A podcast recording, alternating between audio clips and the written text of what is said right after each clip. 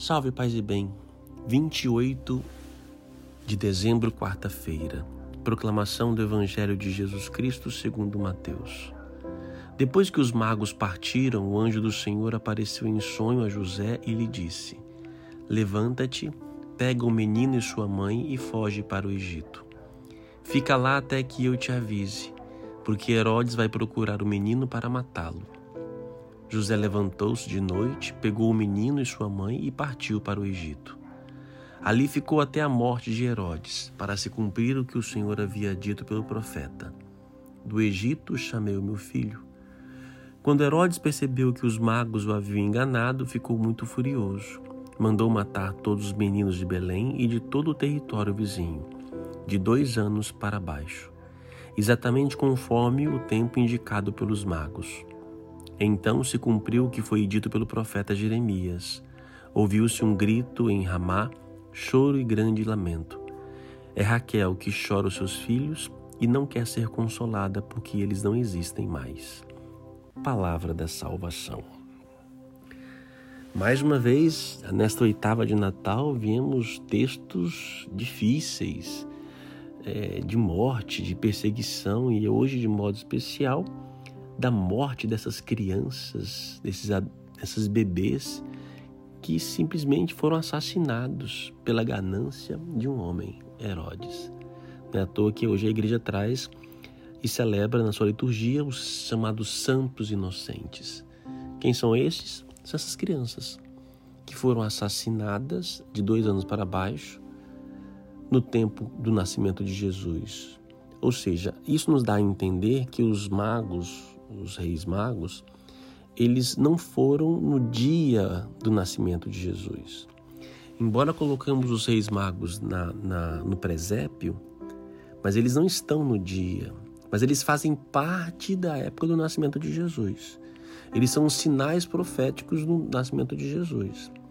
Quando aqui Herodes manda matar as crianças de dois anos para baixo, é sinal de então que os magos tenham passado e lá visitado quando o menino Jesus já, já estava com um ano, um pouquinho mais. Então eles visitam a casa onde eles estão morando. Herodes, então, por medo de desse menino tomar o seu lugar, que crueldade, manda matar crianças.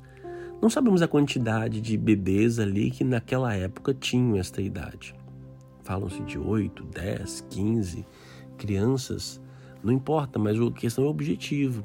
Por que, que ele manda matar? Simplesmente por medo. A inveja de, de ser tomado o seu lugar. E ali ele causa uma, um transtorno. Mais uma vez, mostrar que o nascimento de Jesus provoca uma divisão. Não é à toa que o próprio Jesus, depois, mais tarde, vai dizer: Eu não vim trazer a paz, eu vim trazer a divisão. Eu vim colocar pai contra filho, filho contra o pai e assim por diante. Eu vim trazer fogo. E é esse, é, é disso que está dizendo Jesus. É deste evangelho. Que infelizmente muitos morrem. Agora, essas crianças fizeram nada de mal, de errado, nem seus pais. Mas a sociedade, a luta pelo poder, a ganância é que provocou esses males. Deus permite que essas crianças sofram, morram e os seus pais para poder se revelar. Não é querido por Deus, mas o próprio Jesus já traz à tona, o seu próprio nascimento já traz à tona a ganância do ser humano. E o que o ser humano não faz pelo poder, hein, gente? Para poder se manter no poder, para poder se legislar. O que o ser humano não faz? Não mata esperanças, alegrias, não legisla em causa própria. Ainda hoje muitos Herodes existem e às vezes dentro da gente.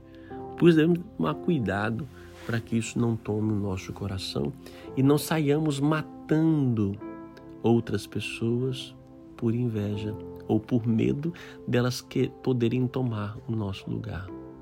Cuidado para que esse Herodes não cresça dentro da gente, dentro de você. Oremos.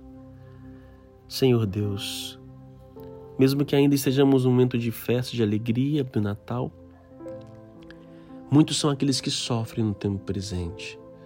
O luto dos seus filhos sepultados, as tristezas, as angústias se carregam no seu coração. Eu vos peço, por essas mães, por essas pessoas que sofrem, por esses santos inocentes e outros tantos que existem no mundo que são vítimas da briga pelo poder, pela justiça ou a falta dela. Eu vos peço que a tua justiça possa manifestar, que o Senhor possa realmente nos curar e nos libertar e sermos conduzidos por vós. Não permita, Senhor, mais que inocentes morram à custa da ganância dos poderosos. Que Deus te abençoe, o Pai, Filho e Espírito Santo. Amém.